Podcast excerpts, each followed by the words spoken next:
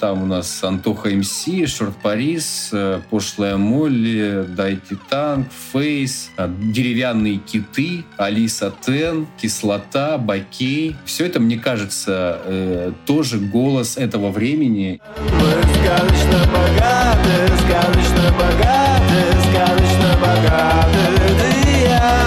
Откровенно говоря, мне вообще современное кино э, раздражает. Обидно. Когда он уже увидел фильм, он убежал после показа, расплакался. Я был в ужасе. Я подумал, что ему, ему не понравился фильм, он, он меня ненавидит теперь. В фильме, кстати, чувствуется вот эта импульсивность. И неожиданно на этом тренинге я понял, что характер главной героини — это у моего кастинг-директора Жени Виноградовой. Что-то судьбоносное. И когда я закончил «Чеснока», у меня было одно очень четкое ощущение, что фильм не получился, и я очень надеялся, что его никто не посмотрит. Ого.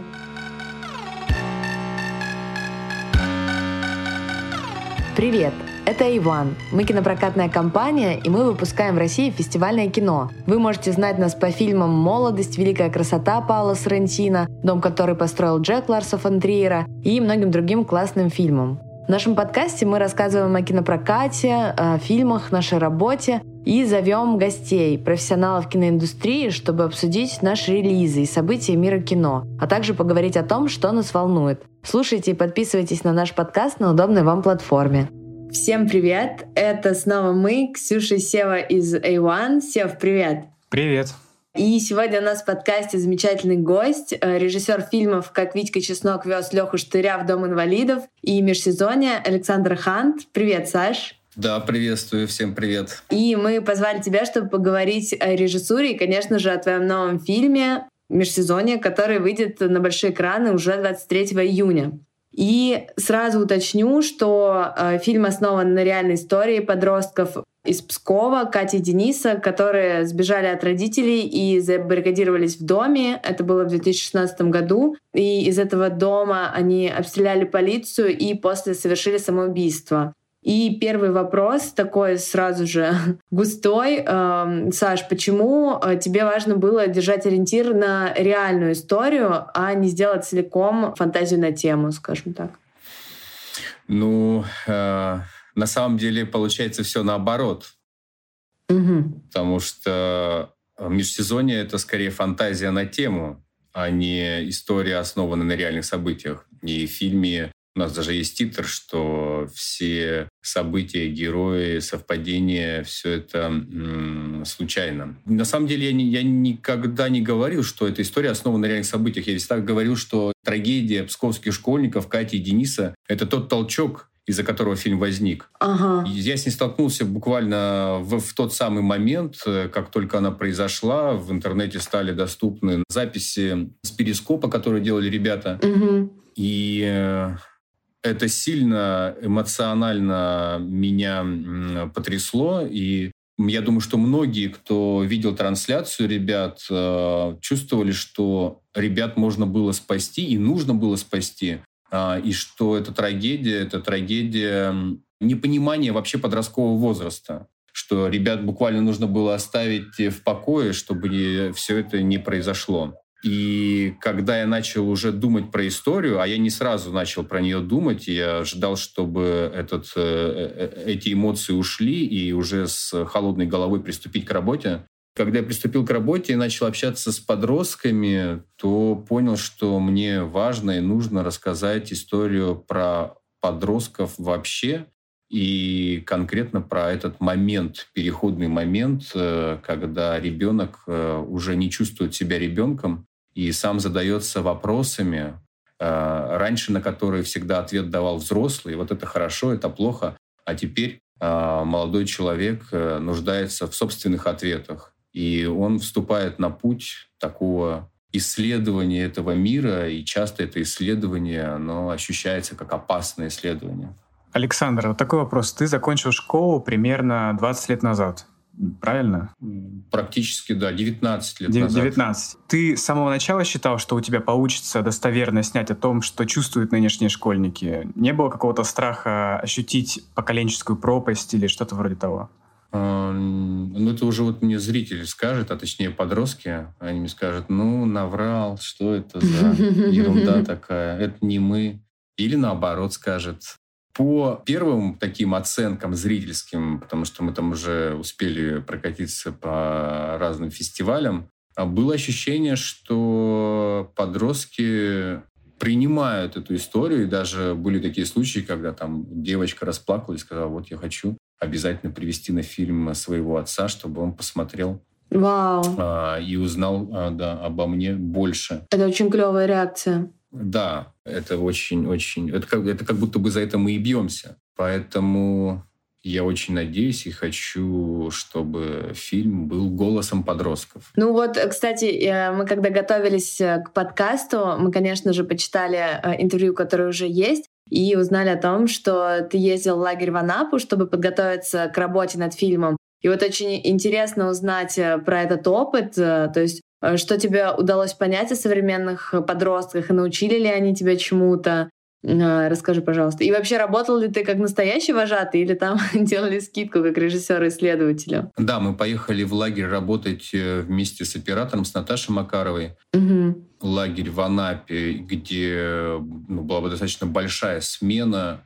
Там было, мне кажется, больше тысячи э, детей. Не, ну, понятно, что не только подростков разного возраста, угу. но подростков было тоже много. И это были подростки совершенно разных мест, э, от Дальнего Востока до Мурманска, в общем, и из Якутии, совершенно с разных мест. И мы поехали туда с э, важным для себя вопросом понять, вот современный подросток, да, про него много говорят, что вот он такой другой. И вот что такое другой мы хотели выяснить. И я могу сказать, что мы работали не вожатыми, потому что нас не могли взять вожатыми. У нас были свои э, кружки. Э, Наталья вела кружок по фотографии, а я вел театральный кружок. И через э, Класс. свои занятия мы ну, там много общались, и в том числе там я делал интервью с ребятами. И, в общем, то, что было для меня открытием, это, в общем, достаточно просто. Я не увидел подростка, что вот этот подросток другой подросток. Это тот же самый подросток, каким был я. И там, когда я читал э,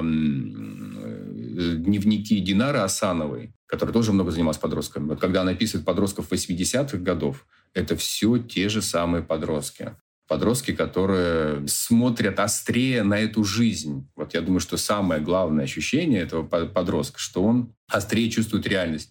И что я для себя отметил, что погруженные в интернет-коммуникацию подростки оказались не не более раскрепощенными, свободными, а наоборот, как будто бы эта коммуникация их прячет от реальности. И очень часто у меня было впечатление, что подросток, отправляясь какой-то своим переживанием, проблемой в интернет, находит не разрешение этого, а подтверждение своей проблемы. То есть он находит э, те там группы, то общение, которое есть в интернете, которое близко его проблеме, и оно только усиливает это ощущение. У меня были очень прост, ну, достаточно простые тренинги, которые показывают ну, на раскрепощение, которые работают. Угу. И удивительно было обнаружить, что вообще вот абсолютно все подростки с разных мест все очень закрыты. И эта закрытость была присуща не только там, ребятам, ну, которые видно, вот да, вот этот парень, он там закрыт. А наоборот, даже те ребята, которые там феерили в этом лагере, э, там все про них знали,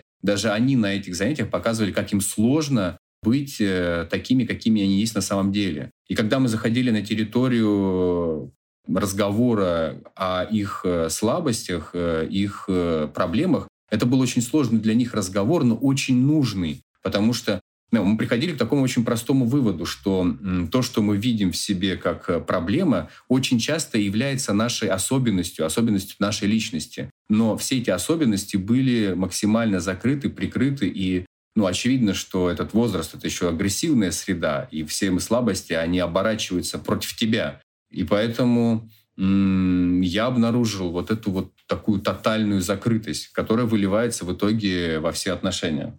Александр, я не так давно э, в сети наткнулся на список фильмов, которыми вы вдохновлялись при создании межсезонья и которые рекомендовали посмотреть ребятам. И список, кстати, очень классный. Э, особенно я рад был увидеть там оцененный в свое время, но забытый впоследствии «Замри, умри, воскресни» Коневского. И плюс там были фильмы Ларри Кларка, Хармони Корина. В общем, замечательный список. А огласите весь список, пожалуйста. Или он слишком большой? Там много, на самом деле. Mm. Он не маленький. Окей. Мы ссылочку тогда оставим, чтобы слушатели могли тоже его увидеть. Да, обязательно. Там все фильмы стоящие. Но если как-то обобщить, а что есть в этих фильмах из этого списка такого, что вы хотели привнести в межсезонье? А, ну, мне кажется, во всех этих фильмах есть... Э подростковая энергия, что ли. Причем эта подростковая энергия, она не только в самих историях, но в, в режиссерах и в том, как эти фильмы рассказаны. И там, если говорить про межсезонье, то мы хотели и пытались и стремились к тому, чтобы фильм выглядел так, как будто бы сделан подростками. Вот, наверное, эта энергия, прежде всего, меня вдохновляла. Ну и вообще все наше производство, оно так и сложилось, там, оставшись там без э, Э, финансирование Минкульта, который нас не поддержал. Мы отправились в такое совершенно неизвестное для нас приключение, где много было такого, что вообще не похоже на кинопроизводство. Я согласен, в фильме чувствуется вот эта импульсивность. Но я бы, кстати, хотел спросить про еще один фильм, чье влияние я при просмотре заметил больше всего, но при этом я вроде бы не встречал его упоминания в твоих интервью. Я веду речь про заводного апельсина Кубрика, потому что начиная с разрешения экрана 1.30 к 3, который вы используете, тем же самым пользовался Кубрик, заканчивая некоторыми мизансценами, э, в частности, которые происходят в квартире, там по-хорошему выхолощенные централизованные кадры, очень похожи на то, что делал оператор Джон Олкот э, в «Апельсине». И скажи, пожалуйста, я не безосновательно вижу эти параллели или я немного погнал? Вообще, честно говоря, в фильме мы передали многим привет, э, многим фильмам, вот так вот. Свое уважение и восхищение мы там вставили. Не буду говорить какие-то конкретные места, но там есть эти приветы. «Заводной апельсин» прекрасный фильм, обожаю его и Стэнли Кубрика. Наверное, где-то это существует просто внутри, э, и, но это не было чем-то осознанным. Класс. А есть ли что-то, что, может быть, тебя раздражает э, или, ну, как-то задевает в современных э, молодежных фильмов? То, от чего хотелось бы принципиально избавиться в межсезонье и противопоставить его вот современному какому-то кино о подростках? Откровенно говоря, мне вообще современное кино э, раздражает. Э, оно мне вообще кажется, что это не, не, не кино. И там, я даже не пытаюсь себя записать в противоположную сторону. Просто мне кажется, что мы где-то глубоко надели на себя шоры и вообще э, забываем, что это такое на самом деле. Эм, поэтому я бьюсь только за, за то, чтобы кино существовало ради чего-то, чтобы вот эта ради, идея, она, она присутствовала в фильме. И мне кажется, что всегда, когда ты отправляешься в, в, в этот путь, когда тебе нужно снять фильм, это все равно путь в неизвестное. И, в общем, это неизвестное, мне кажется, вообще какое-то ключевое, что должно вести. Угу. Чувство риска, что ты не знаешь, чем это все закончится. Так это я себе представляю. Может быть, я, конечно. А прям все современное кино раздражает? Или есть какие-то бриллианты? Есть э, никому неизвестные бриллианты. Например? Да, э, поделитесь. Например, фильмы Виталия Суслина, который скрыт для многих зрителей. И, а мне кажется, что в нем есть удивительная реальность, э, очень тонко и точно переданная кто-то по-разному к его фильму относится, но мне кажется, в нем есть такая ирония, которая вообще сейчас отсутствует в кино. Потом есть Лиза Стешовая, у нее есть такой фильм «Сулейман Гора», который тоже вообще как-то прошел незамеченно. А мне кажется, «Сулейман Гора» — это и есть э, то, какое, то, чем и должен быть кинематограф. Мы, кстати, э, чуть раньше затронули тему финансирования. Насколько я знаю, э, в последний момент Минкульт отказался давать деньги на проект, и вам пришлось снимать фильм на собственные средства и э, использовать краундфандинг. Наверное, это совершенно новый опыт. Сильно ли вообще выручила эта компания и в чем плюсы и минусы такого способа финансирования? И повторили э, бы вы такой опыт? Да, в общем, так случилось. Я не хочу там э, это подробно говорить. Ну, в общем, так получилось, что в Минкульт мы пошли, но нас э, поставили в резерв, и мы просто оказались в ситуации неизвестности. Потому что непонятно, дали бы нам потом деньги, когда бы дали, и дали бы вообще. А мы к этому моменту были абсолютно готовы. У нас было все подготовлено. Кастинг проведен, группа собрана, локации выбраны. Перед нами стал вопрос. Мы сейчас это все подвесим в неизвестность, а проделана была такая огромная работа, что... Обидно. Угу. Не то, что обидно, а... То есть все это могло закончиться тем, что мы просто потеряли фильм. И, скорее всего, так бы и случилось, потому что потом была пандемия, и вообще все могло бы пойти как-то иначе. Да, я читала, что вы прям уложились в сроки в сроки. В январе 20-го, по-моему, закончили снимать, да? Да, да, все верно. Угу. И поэтому, в общем, мы решили с Максимом Добромысловым, что часть денег была у него, небольшая сумма была у меня, и мы понимали, что на деньги мы кино не снимем, но мы решили, что мы поедем и будем уже на месте решать дальше, какие возможности можно будет найти. Нас поддержала группа, все согласились, хотя понятно было, что мы не могли никому заплатить, и те деньги, которые у нас были, мы все их тратили на то, что непосредственно в кадре. И в итоге мы уехали в Екатеринбург на полгода, и у нас было 100 с небольшим смен. Ого. Это, это, не, это не потому, что мы были невероятно э, свободны и делали все, что хотели. Нет, это потому, что было как раз много трудностей, нужно было много решать, и что-то получалось, что-то не получалось, и поэтому все растягивалось. Все растягивалось и растянулось на такой длинный срок. Но я могу сказать, что это было Э, для меня ну, просто каким-то потрясающим, новым, нужным опытом, как для режиссера, потому что для меня это было именно то, что можно назвать независимый кинематограф. Я о таком опыте только и думаю. По крайней мере, если, если я буду снимать с бюджетом, то я буду снимать э, исключительно так. Но главное мое открытие, что если у тебя нет бюджета, то ты тоже можешь снимать и делать свое дело. Вот, потому что очень часто есть ощущение, что вот надо, надо обязательно сначала там найти ресурс, и это очень сильно останавливает. А ресурс потом очень много диктует. Вот, допустим, на «Чесноке» у меня а, было всего 21 смена, которой жутко нам не хватало. И у нас была... Вообще, мне кажется, в кино сейчас есть э, очень большое влияние цензуры денег. Потому что вот у тебя есть этот бюджет, и ты должен вложиться, вложиться, вложиться, и в итоге это все сказывается на твоих э, художественных решениях, и в том числе это меняет историю. Вот. Помимо там других цензур. Поэтому снимать кино без денег — это ни перед кем, ничем ты не обязан, поэтому делай, что хочешь, и будь как будет. Круто, круто. То есть в сухом остатке ты чувствовал себя на съемках в межсезонье куда более свободным, чем на съемках Витьки Чеснока? Да, безусловно. Ну, кстати, вот помимо краудфандинга вы еще проводили обширный народный кастинг. И почему он был для тебя важен? И почему, насколько я знаю, в итоге-то на главной роли выбрали профессиональных актеров? Полупрофессиональных.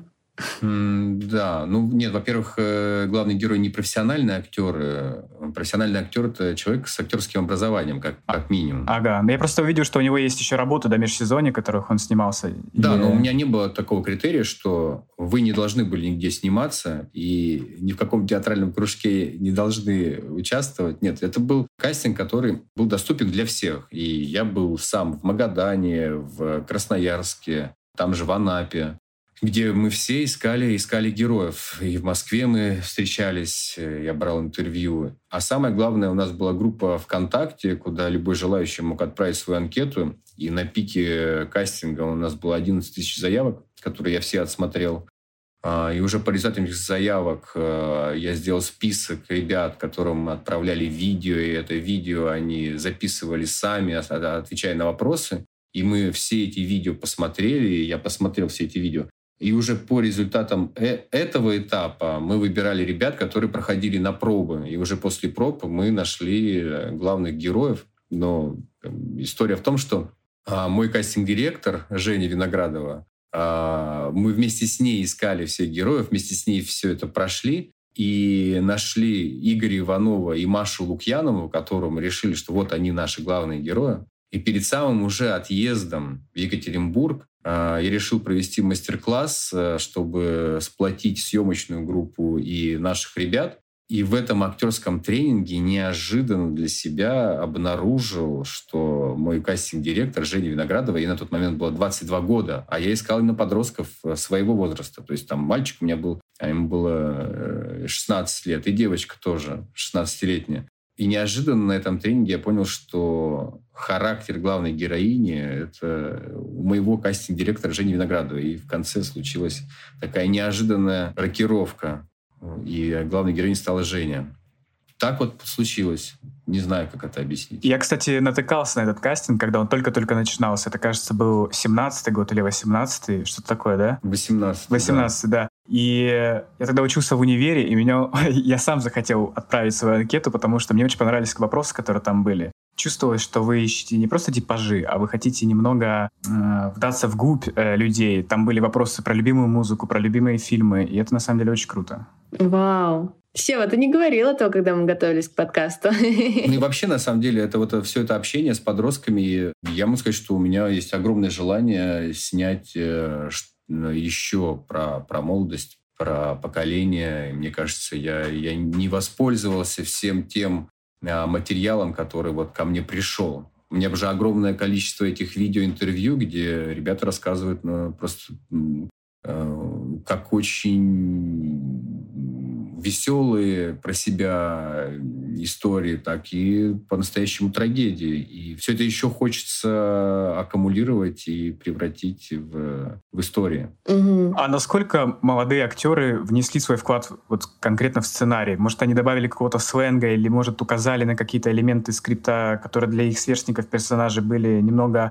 морально устаревшими. Какой вклад от них был в этом плане? Мы многое пробовали, я бы так, наверное, сказал, потому что на съемках э, у нас были моменты, когда мы просто с, Женей и с Игорем вместе садились и придумывали сцены к фильму, думали вместе над финалом. То есть вот все там финалы, мы несколько вариантов финалов сняли, мы все придумали вместе.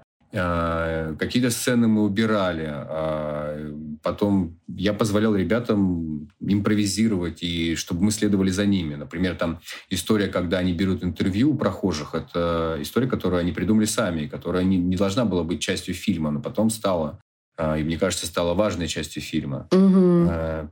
Потом были моменты, когда я чувствовал, что сценарий должен диктовать, и тогда уже мы там использовали его структуру. Но в целом это было поле эксперимента, где мы много-много пробовали. И сценарий, несмотря на то, что я могу сказать, что он э, сохранился, но он во многом был изменен. А для тебя этот подход экспериментальный, он был чем-то новым? Или ты на «Витике чесноке» э, тоже пробовал что-то подобное?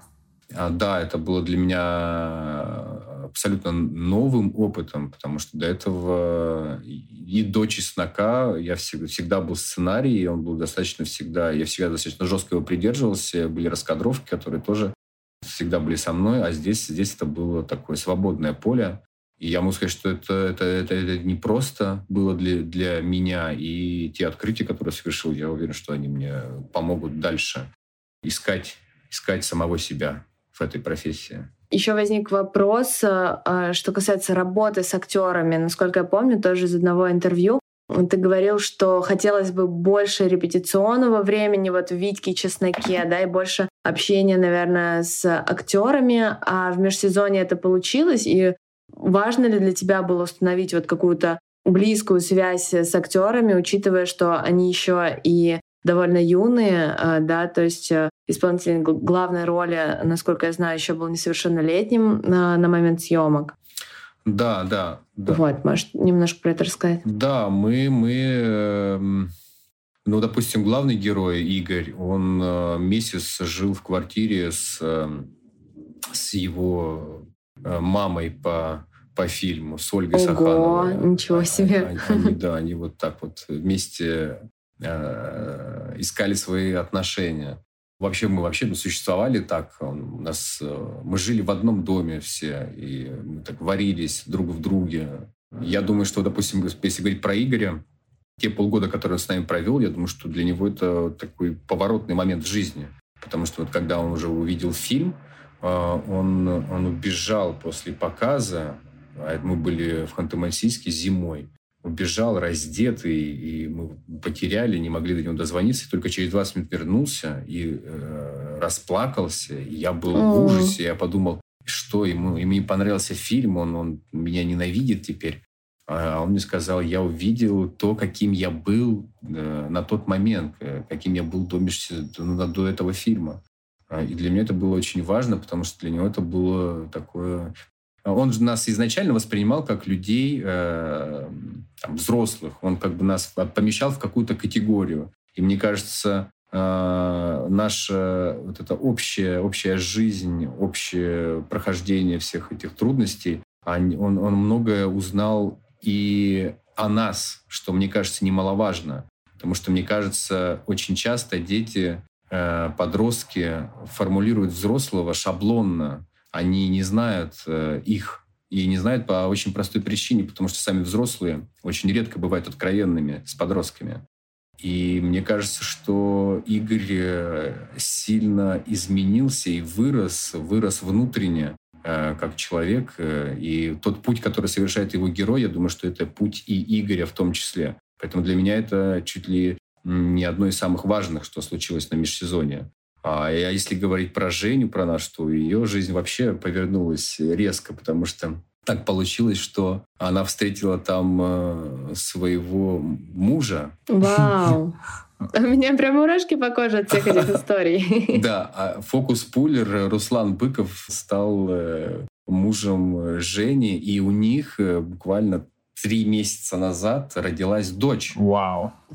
Поздравляем. Да, я даже не знаю, как к этому относиться, но это то, что, то, что вот случилось на межсезонье. И многие-многие, кто оказался с нами, их жизнь как-то изменилась, потому что у нас было достаточно много ребят из Екатеринбурга, а, которые пришли к нам, желая вообще разобраться в кино и получить какие-то навыки. И они достаточно сильно подросли, и многие уехали в Москву. Эм, и, в общем, достаточно успешно работают в производстве.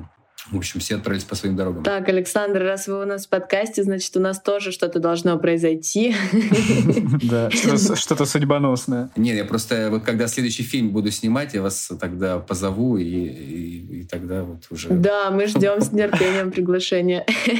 А такой вопрос. Мне вот кажется, что межсезонье, а, в силу того, что это необычный, довольно радикальный фильм, его легко неправильно понять. И особенно это касается молодежи. И это такие вещи случались с массой культовых фильмов. И чувствовал ли ты, что ты несешь некую ответственность за то, что твои герои могут стать, э, ну, что-то типа ролевыми моделями?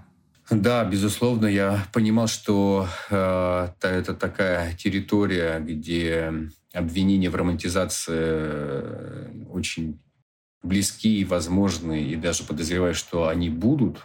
Но я понимал, что у меня точно не было цели призвать ребят э, к э, совершению радикальных поступков и призвать их э, совершать что-то подобное. Даже вообще, вот я могу странно, вот в моем подростковом возрасте я тоже совершал разные э, поступки, которые я бы сказал, что я бы не хотел, чтобы моя дочь то же самое делала. Угу. Но я могу сказать, что и без этого свой подростковый возраст я не представляю. Поэтому такая территория, где мне, мне сложно, сложно правильно ответить. Но главное, что я могу сказать, что подростки, которые видели фильм, они четко все расставляют по местам. И они не видят, что это путь. Они видят, что это как раз э, путь э, к тому финалу, который, который и случился в фильме. То есть у тебя была какая-то своеобразная фокус-группа, состоящая исключительно из молодых людей? У нас были разные, разные фокус-группы.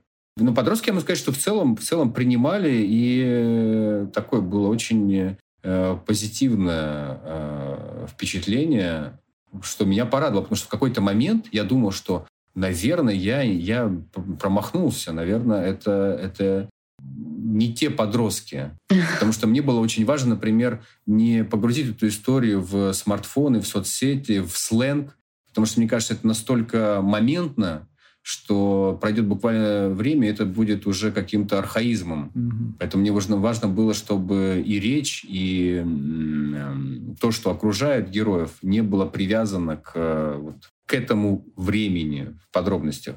И мне казалось, что ну вот, сейчас подросток скажет, ну вот, мы, мы, мы, мы бы с телефон не выбросили, например. Но такого я не встретил, что, что хорошо. Но я могу сказать, что поколение моего возраста, э, что было для меня удивительно, как раз э, восприняли фильм как э, да, черт возьми, я вспомнил себя подростком.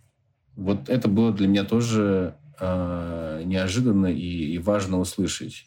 Да, мне кажется, это важная реакция, но А не было фокус-группах каких-нибудь родительских комитетов? Потому что мне кажется, что вот они как раз могут реагировать довольно резко, и наверняка найдутся те, кто увидят э, какую-то пропаганду в фильме, вот, и, ну, наверняка э, команда и ты опасались этого, нет? И им даже не обязательно смотреть сам фильм. Обычно они не смотрят фильм. достаточно да, молвы да. среди молодежи и пары кадров. Но самое удивительное, что фильм, получается, мы достаточно долго делаем, точнее, делали 4 года. И я могу сказать, когда мы начинали, таких мыслей не было совершенно. Но чем ближе мы были к финалу, тем мыслей становилось больше. И это не потому, что мы как бы фильм менялся, а потому что время менялось да. стремительно. И я могу сказать, что даже вот вы хорошо сказали, родительский комитет. Вот слово комитет, оно как будто вот, вот эти вот слова, они все ближе к нам. И э, я подозреваю, что нам действительно теперь есть чего опасаться. Но я все-таки надеюсь на правильное восприятие фильма. Но могу сказать, что на фестивале уже были заявления, когда учительница после просмотра встала и сказала, что э, у нас нет таких подростков. Ого. На что ее же школьники, которые тоже пришли, ответили, что да нет, это мы. Поэтому я думаю, что печально, что мы настолько закрываемся от, э, настолько запрещаем в себе э, обсуждение проблемы. То есть мы пытаемся проблему исключить. И мне кажется, что это путь в никуда, а, а мы как будто бы на этом пути. Ну да, я соглашусь. И мне кажется, что вот когда я посмотрела фильм, я вспомнила себя, наверное, и мне прям казались удушающими действия родителей. И я тоже подумала о том, что, Господи, отстаньте все от них. И мне бы очень хотелось, чтобы, ну, наверное, многие взрослые тоже почувствовали именно этот, э, ну, эту идею, да, а не то, что здесь транслируется что-то, там, не знаю, какие-то призывы. Вот, и я надеюсь, что в прокате все будет хорошо и обойдется без, без жалоб. И хочу перейти к другому вопросу по поводу, наверное, сравнение, потому что «Межсезонье» — это твой второй фильм, и интересно, работа над каким фильмом далась сложнее, над «Витькой Чесноком» или э, «Межсезоньем», потому что, безусловно, это разный опыт, но и там, и там были большие трудности, как я понимаю. Когда я закончил «Чеснока», я подумал, что это самое тяжелое, что со мной было. Вот так кино снимать нельзя, это, это все неправильно, все, все, все было, в общем, не то чтобы не так, как хотелось, а вообще, в принципе, не, так не должно быть. И, и когда я закончил «Чеснока», у меня было одно очень четкое ощущение, что фильм не получился, и я очень надеялся, что его никто не посмотрит. Ого. Для меня было настолько удивительно, что «Чеснок» вдруг э, стал э, так... Э, популярен, наверное, даже так могу сказать, потому что там не раз приходится, не приходилось так, что мы приходили в какое-то совершенно незнакомое место, и оказывается, что люди фильм видели, и для меня это до сих пор очень удивительно. Но я могу сказать, что межсезонье было по-другому, но тоже очень трудным кино. Я не знаю, может быть, это какая-то моя такая часть характера, что я эти трудности выискиваю, но я точно к ним не стремлюсь. И помимо того кайфа, который, который сопровождал наше производство, потому что это всегда был вызов, всегда было сможем или не сможем. Это было такое бесконечное приключение. Но мы проходили сложности, которые, ну, которые м- были вот по-настоящему тупиковые, потому что ну, у нас, у нас э, случилось... Э, ну, оператор Наташа Макарова, она моя жена, и у нас дочь э, растет. И все это мы проходили изначально вместе. И с ней во время съемок случилась трагедия, потому что а, у нее в последние месяцы съемок погибли родители. Mm. С отцом случился несчастный случай, и мама умерла от болезней. И это, это все было внутри нас. То есть мы все это проживали, и это было тяжело. Поэтому я, я даже не знаю. Как бы. Я мечтаю о том, чтобы кино снималось по-другому, и чтобы у меня было все как-то веселым и, и прекрасным. Надеюсь, дальше так будет. Очень жаль, конечно, слышать эту историю, но если возвращаться вот к твоей режиссерской профессии, то получается после межсезонья ты чувствуешь себя все еще новичком или, ну, второй фильм это ведь, наверное, э, не так много еще, наверное, да? Или ты уже чувствуешь, что опыта настолько много, что много уверенности или больше уверенности, э, если сравнивать там с дебютом? Моя мечта снимать очень много фильмов. И я завидую всем режиссерам, которые много снимают. Неважно, что они снимают, просто если они могут снимать много, я, для меня это страшная зависть. Поэтому я думаю, что я себя начну воспринимать, вот что за мной есть уже какой-то багаж и опыт. Вот когда 10 фильмов я сниму, тогда я скажу, ребята, все, давайте теперь разберемся, э, что это за такое кино, которое я снимаю. Угу. А сейчас я, я вот не чувствую, я чувствую, что я по-прежнему пытаюсь э, разобраться вообще, что такое кино и что такое снимать кино. Поэтому такого опыта за собой я, я не чувствую. Но все же мне кажется, что ты немножко себя недооцениваешь. А, какой совет себе тому начинающему, да, вот э, тому Александру Ханту, который начинал снимать э, Витьку Чеснока, ты бы дал, чтобы все прошло легче? А, я бы дал такой совет. Э, старайся не быть режиссером. А, играть в режиссера самое вредное, что может делать режиссер будь собой, будь максимально откровенным, искренним, и тогда тебе вернется то же самое. А что значит играть режиссера? Можешь расшифровать немного? Ну, всегда возникают такие отношения на площадке, когда к тебе есть запрос, как режиссеру, и ты начинаешь в какой-то момент э, себя в эту роль засовывать. То есть там, если ты, если ты общаешься с актером, ты вдруг чувствуешь необходимость, что тебе нужно каким-то определенным языком рассказать ему про, про задачу, которую он должен сделать или общаясь с группой, ты тоже должен занимать какую-то позицию. И вот мне кажется, что это такая ложная игра. На самом деле быть собой — это и есть профессия режиссера. Так, наверное, я для себя это формулирую. Я бы очень хотел поговорить про монтаж фильма. Э, насколько сильно межсезонье изменилось на монтажном столе? А если сравнивать, например, со сценарием, который был? Так как мы снимали очень много и очень долго, треть фильма, треть материала просто не вошла в фильм. Целые сцены, эпизоды мы просто в фильм не включили. Но я могу сказать, что в целом это тот же сценарий. Но там возникли эпизоды, которых в сценарии не было совершенно. Там, если говорить про начало фильма, где, собственно, первые вот эти подростки, которые mm-hmm. мы видим на экране, это э, те интервью, которые ребята отправляли на кастинг.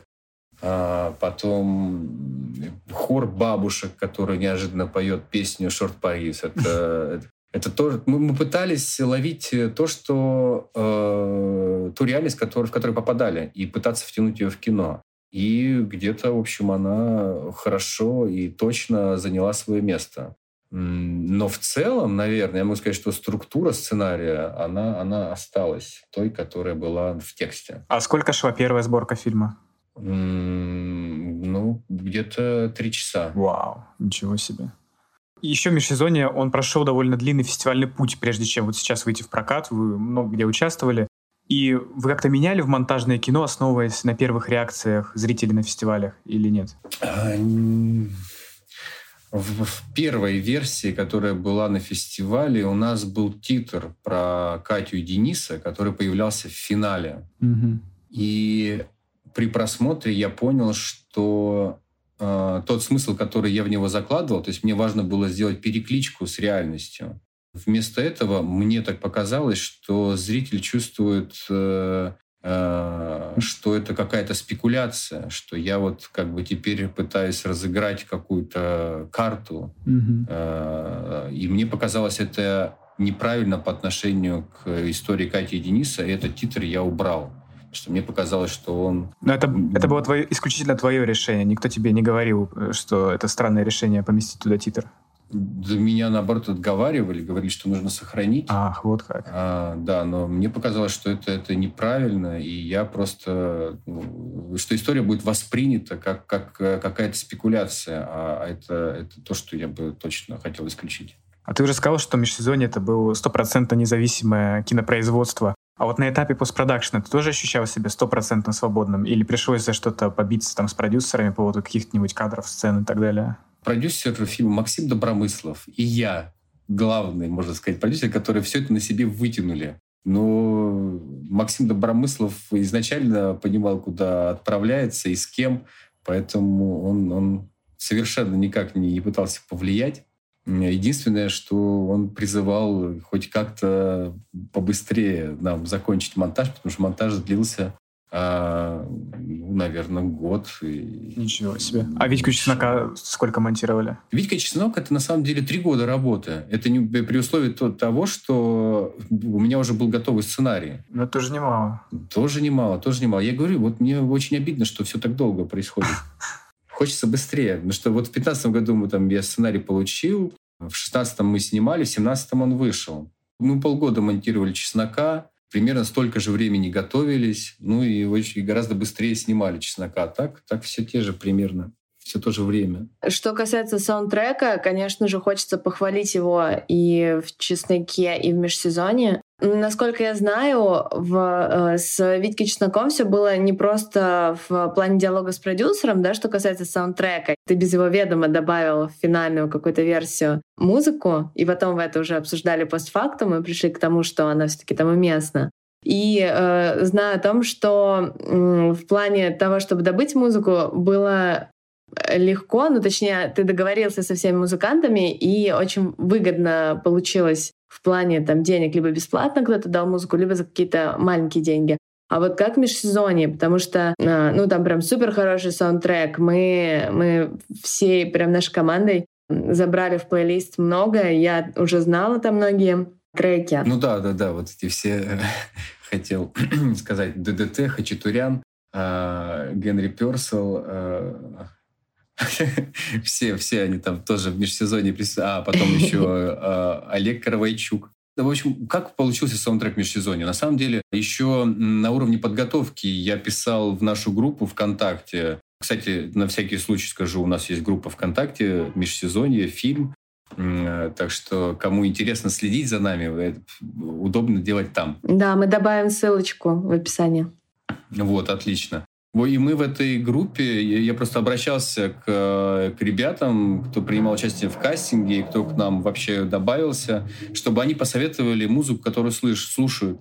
Они мне просто выкатили какой-то огромный список э, разных э, песен музыкантов, и я его просто слушал, слушал, слушал, и то, что мне казалось подходит к фильму, в рабочий монтаж я подкидываю, туда забрасывал, и оно как-то там мне нужно было для, для монтажа, вот просто, что мне нужен там какой-то музыкальный момент, я, я ставил музыку и под это дело монтировал. Угу. Но я не воспринимал, что эта музыка будет финальной. Вот я почему говорю про там Каравайчука, Хачатуряна, потому что я думал, что я поставлю, а потом будет что-то другое. Но в итоге, в какой-то момент, когда я решил все обнулить, и уже начать музыку подбирать или писать ее. И мы попробовали это сделать, и ничего не получилось. Музыка вернулась обратно, она как будто не хотела уходить. Ну и помимо вот того, кого я уже перечислил, там у нас Антоха МС, Шорт Парис, э, Пошлая Молли, Дайте Танк, Фейс, э, Деревянные киты, Алиса Тен, э, Кислота, Бакей.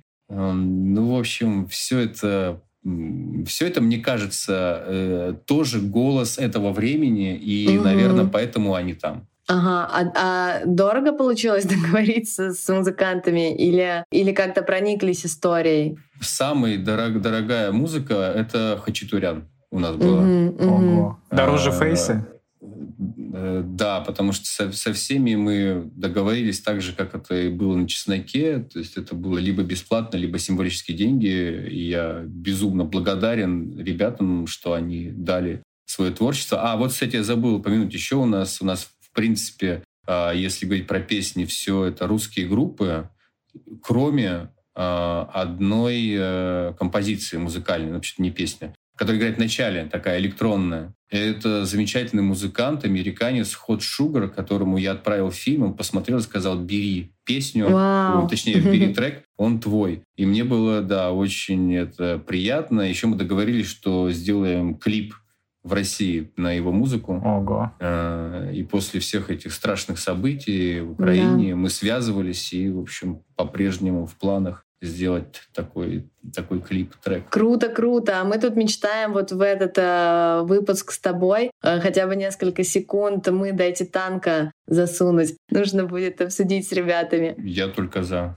Еще есть такой вопрос. Если фильм э, нравится тебе, но не нравится зрителям, это все равно для тебя победа или все-таки тебе важно мнение зрителей? И е- если да, то мнение зрителей или критиков? Или то и другое?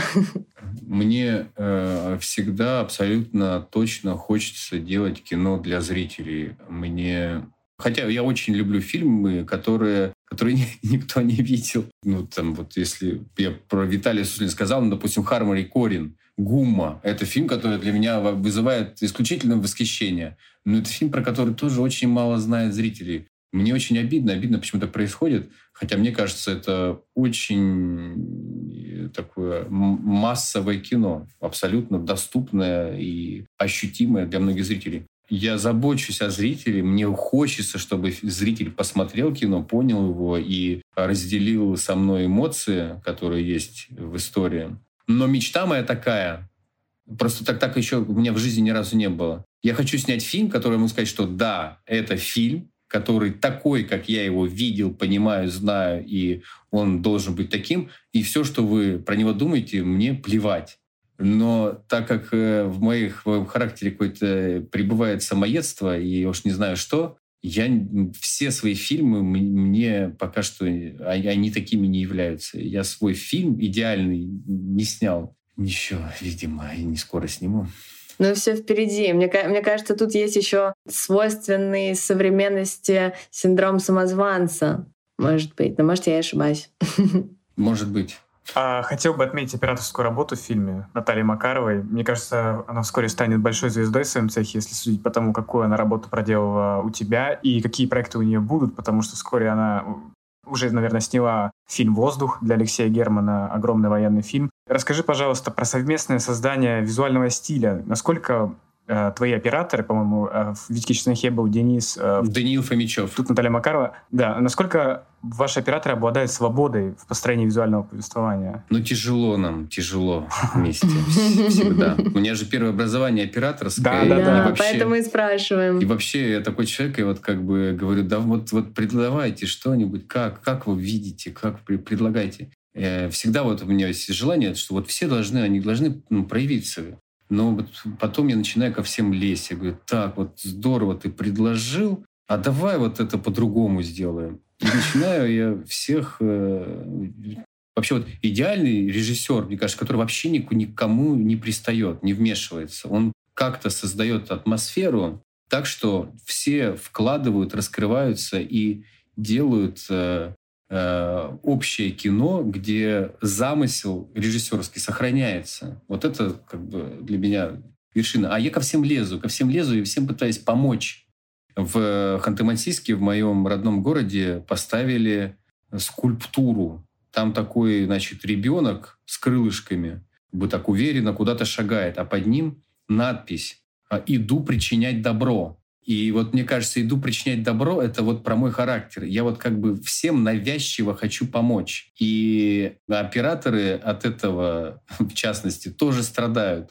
Поэтому я не знаю, правильно это веду себя неправильно, но я к ним лезу и постоянно пытаюсь их поправить. Я думаю, что им, им не очень приятно со мной работать. Но в целом, в целом, не знаю, наверное, наверное, может, так и надо. Но в любом случае получается у вас в итоге классно. Главное, наверное, этот результат. И у меня такой вопрос по поводу пленки. Ведь часть фильма вы снимали на пленку. Вот, интересно, почему только часть? И вообще понравилось ли работать с пленкой? Ну, вообще, надо отдать, конечно, должное Наташе, потому что ну, она, она, вот, как я и сказал уже, что мы прошли это все от начала до конца. И огромный ресурс, который у нас был э, вот у оператора, это просто ее договоренности. И э, она просто выбила пленку, нашла буквально бесплатно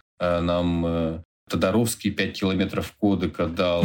Еще она, она нашла камеру бесплатно для вот именно кинокамеру. И основная наша камера была Canon C200, которая тоже она нашла. И, в общем, э, вся эта камера была всюду с нами.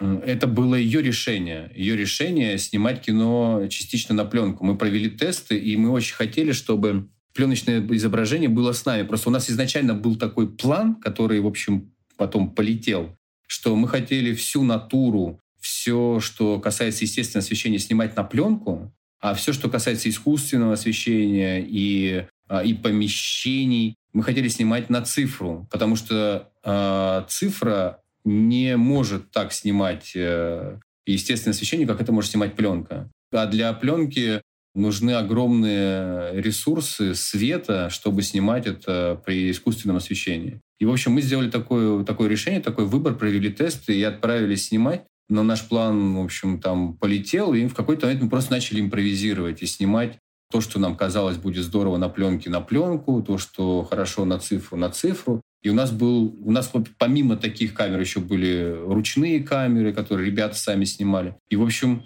мы, мы, наверное, это была частью нашего такого эксперимента, когда мы пробовали, пробовали и изобретали в том числе изобразительный фильм. А Валерий Тодоровский вам, наверное, со съемок Одессы пленки немного отсыпал? Или как это Да, ага. все верно. У нас просто такая с ним история получилась, что когда мы кастинг проводили, э, из Красноярска Сережа Геро, такой мальчик, прислал нам свое видео, и когда мы его смотрели, у нас было такое ощущение, что мы посмотрели кино. Вот, нам, он нас так впечатлил, нам показался таким интересным, и нам казалось, что его нужно обязательно в кино снимать, но нам он точно не подходил. Он просто не подходил нам по персонажам. И мы начали думать, кому можно его посоветовать. И в тот момент э, Тодоровский искал главного героя на свой фильм «Гипноз», и никак его не мог найти. И мы об этом узнали, посоветовали, и в итоге Сережа Геро стал э, главным героем. И уже после этого мы попросили э, спасибо в виде пленки. И вот он там дал 5 километров, чему, в общем, тоже очень благодарны. И в завершении хочется спросить э, заурядный, но мне кажется, важный вопрос про творческие дальнейшие планы. И потому что я обратился к твоим старым интервью, которые ты давал в аккурат после «Витьки Чеснока», и там ты рассказывал, что у тебя есть какая-то криминальная комедия, которую ты разрабатываешь, но, но что-то, видимо, пошло не так. А сейчас есть какие-то хотя бы наметки на следующие проекты?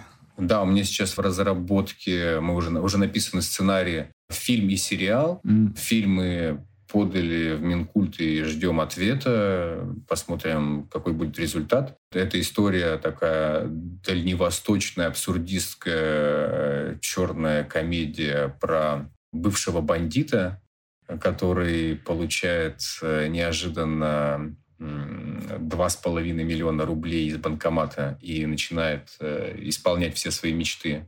А вторая история – это история по роману Алексея Сальникова, который написал «Петрова в гриппе». Есть у него такой роман «Отдел». Угу. Это сериал, это черный абсурдистский также юмор. Просто это территория, в которую я очень давно мечтаю проникнуть. И это история про то, как э, бывший бухгалтер ФСБ устраивается работать в секретный отдел, э, который занимается тем, что ловит инопланетян и жестоко их убивает. И секретный отдел совсем не похож на секретный отдел, а скорее на какой-то ЖЭК, который находится в бывшей котельной. А инопланетяне совсем не похожи на инопланетян, а вообще ничем не отличаются от людей. И герой, попав в этот секретный отдел, э, не может понять, что это за ужас и почему этих якобы инопланетян нужно убивать. И эта история про то, как он проваливается в это болото, в какой-то момент э, начинает это иначе воспринимать. И мне кажется, и та, и та история нужны и актуальны сегодня. Я очень надеюсь, что это будет возможно все это осуществить. А, а последнее уточнение. Эти оба проекта начались с тебя или это уже были готовые сценарии, которые тебе понравились? Э, и там, и там в основе литература. Ага. А если говорить про сериал, то мне пришли с этой книгой э, Production Hype и предложили мне это все, за все это взяться. И я прочитал книгу и понял, что очень хочу. А, а вторая история Я бы пока сейчас не называл автора, потому что вот мы пока еще э, ждем, ждем нужных ответов. Но это тоже изначально э, готовое произведение. Mm-hmm. Класс, спасибо большое за эту беседу. Было очень приятно и интересно. А, рады, что э, у тебя впереди э, уже столько интересных проектов. Вот, и ждем зрителей в кинотеатрах на фильме «Межсезонье». Да, спасибо вам. Было здорово пообщаться, рассказать про про наш фильм и очень ждем всех в кино. Спасибо. Спасибо. Поздравляем с фильмом. Друзья, пока мы записывали, монтировали подкаст, нам в голову пришла идея запустить конкурс. И в этом выпуске мы будем разыгрывать постер в фильме «Межсезонье» с автографом Саши Ханта, режиссера этого фильма. И условия очень просты. Вам нужно просто задать вопрос э, Саше Ханту в нашем телеграм-канале, в закрепленном посте. И э, Саша выберет лучший, самый интересный вопрос и наградит победителя. И, конечно же, хотим поблагодарить за работу над этим выпуском нашего монтажера Александра Онищука, дизайнера Дашу Кобызеву, конечно же, любимую команду A1 и отдельная огромная благодарность группе «Дайте танк» за то, что поделились своей музыкой, песней «Мы». До встречи в новых выпусках!